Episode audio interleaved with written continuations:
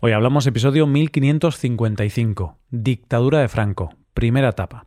Bienvenido a Hoy Hablamos, el podcast para aprender español cada día. Puedes ver la transcripción, las explicaciones y los ejercicios con soluciones de este episodio en nuestra web. Ese contenido te puede ayudar en tu rutina de estudio de español. Hazte suscriptor premium en hoyhablamos.com. Buenas oyente, ¿qué tal? La semana pasada hablamos de que en estos episodios hablaríamos de las diferentes etapas por las que pasó la dictadura franquista. Pues bien, hoy vamos a conocer cómo era el franquismo en sus primeros años. Hoy hablamos de la primera etapa de la dictadura de Franco. Igual que el mundo y la vida a nuestro alrededor cambia, nosotros también vamos cambiando con los años. Tu yo de 10 años no es el mismo que el de 20, ni el de 30, y no será el mismo con 40, 50 y en adelante. Cambiamos porque nuestras circunstancias cambian y evolucionamos al igual que evoluciona el mundo en el que vivimos. Yo, por ejemplo, no pienso igual, ni visto igual, ni vivo igual, ni tengo los mismos gustos que hace 10 años. Y el mundo que me rodea tampoco es igual que hace 10 años. Todo cambia, todo evoluciona. Es lo natural. Precisamente, de evolución y cambio es de lo que vamos a hablar en el episodio de hoy. Como ya sabes, este mes estaremos hablando de la dictadura franquista. En el episodio pasado, que fue el primero, nos ubicamos un poco en lo que eran las características principales de este sistema dictatorial que tuvimos en España. Pero hoy vamos a adentrarnos en cómo evolucionó el franquismo en todos esos años que estuvo presente en nuestro país, que te recuerdo que fue desde el año 1939 al 1975. Hoy vamos a hablar de la primera etapa del franquismo. Esta primera etapa de la que vamos a hablar aquí es la que se desarrolla entre los años 1939 y 1950. Es la etapa conocida como la de la autarquía y el aislamiento. Lo primero que tenemos que saber es que el año 1939 fue el año del inicio del franquismo y también del fin de la Guerra Civil Española. Esto significa que el país estaba inmerso en un momento de destrucción, de pobreza y de una desolación inmensa. Era un país en el que dos partes de la sociedad se habían enfrentado a muerte y la guerra había acabado con todo. Y con esto me refiero a que había acabado con la vida tal y como se conocía, tanto físicamente como económicamente como moralmente.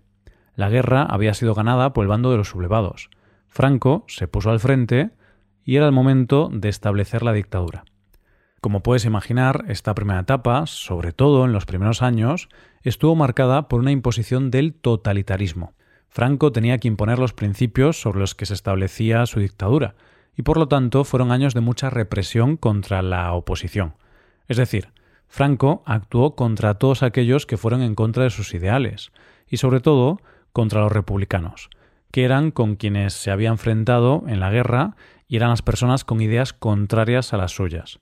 Eso lo hizo a través de la censura y a través de la fuerza, con leyes creadas para tal fin.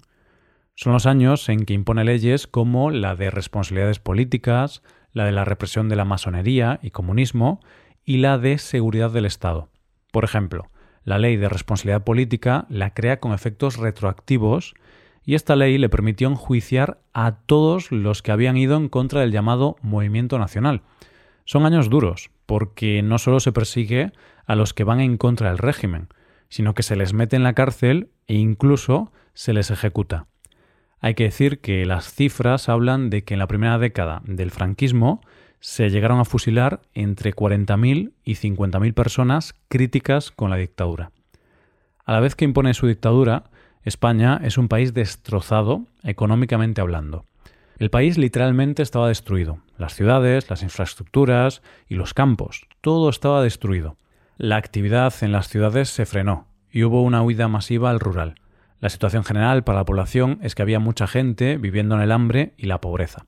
Entonces, cuando Franco llegó al poder, tuvo que afrontar cómo estaba el país a nivel económico y tomar decisiones para hacer que el país saliera de esa situación. En este contexto, tomó la decisión de imponer la autarquía. ¿Qué significa esto? Esto significa que no hacía ninguna política económica exterior o comercio con el exterior. Bueno, sí que se hacía con productos que eran necesariamente traídos del exterior, como el petróleo, pero estaban fuertemente controlados. La autarquía significaba el autoabastecimiento y la autosuficiencia, es decir, que se consumía solo lo que producía el propio país. Para poder hacer esto tuvo que intervenir el Estado, y así se crearon el Servicio Nacional del Trigo, que controlaba la producción y distribución del trigo, y el Instituto Nacional de Industria, cuyo objetivo era promover la producción industrial. Para poder hacer frente al hambre y a la escasez de productos, se crearon cartillas de racionamiento. ¿Esto qué era? Era una forma de controlar los consumos, ya que se distribuían los productos de forma controlada. Es decir, podías consumir lo que indicaba la cartilla, nada más. Pero claro, al limitar por ley la venta o distribución de los productos, apareció el mercado negro. En aquel momento se conocía como el extraperlo.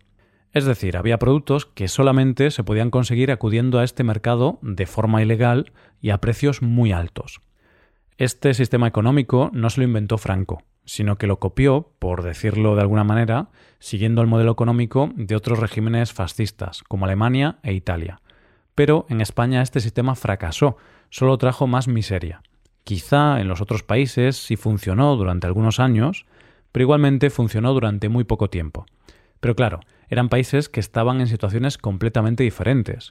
España venía de una guerra.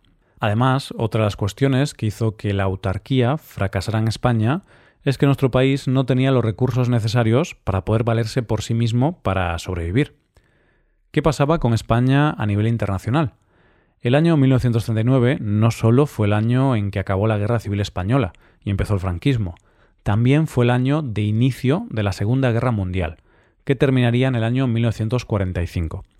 Por poner en contexto, en esta guerra se enfrentaron las llamadas potencias del eje, con Alemania, Italia y Japón como principales protagonistas, y los aliados, con Estados Unidos, Reino Unido, Francia y la URSS, entre otros países. España era afín a las potencias del eje, tenía buena relación con las potencias fascistas, con Alemania e Italia. Pero, a pesar de las simpatías hacia este bloque, y debido a la terrible situación en que se encontraba España en ese momento, no participó en la guerra y se manifestó neutral.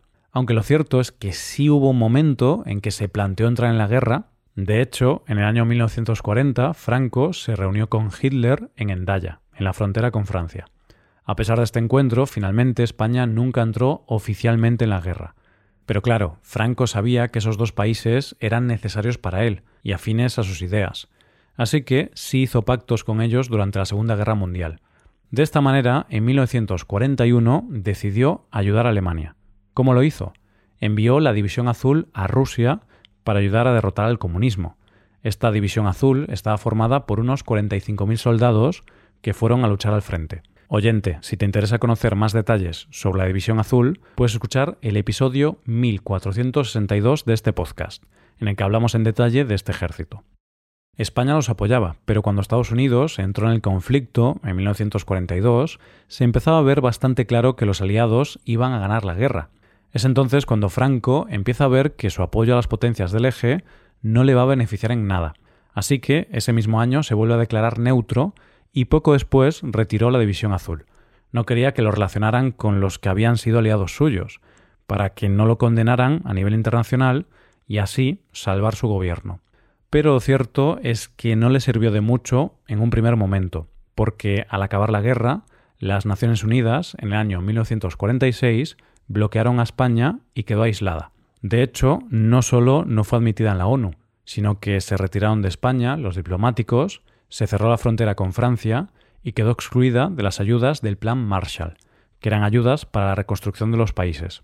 Para poder salir de este aislamiento, a Franco solo le quedaba alejarse de sus antiguos amigos y acercarse a las potencias aliadas, que ahora tenían el poder. Resumiendo, esta primera etapa del franquismo estuvo marcada por la situación de un país destruido e inmerso en la pobreza, Franco impuso sus ideas y persiguió a todos aquellos que fueran en contra de sus ideales e intereses. Es decir, a nivel político e ideológico, fue el momento en que asentó el ideario de su dictadura. Económicamente era un país pobre que tenía que valerse por sí mismo porque además estaba aislado a nivel internacional. Todas estas circunstancias hicieron que Franco, después de unos años, tuviera que tomar decisiones más aperturistas pero que veremos en el episodio de la semana que viene. Franco tuvo que evolucionar al mismo tiempo que evolucionaba el mundo y todo lo que le rodeaba. Vamos, tuvo que hacer caso de aquello que dice renovarse o morir. Esto es todo por hoy, muchas gracias por escucharnos. Por último, te recuerdo que puedes hacerte suscriptor premium para utilizar los contenidos del podcast en tu rutina de aprendizaje. Hazte suscriptor premium en hoyhablamos.com. Nos vemos mañana con un nuevo episodio sobre algún tema de interés. Muchas gracias por todo. Pasa un buen día. Hasta mañana.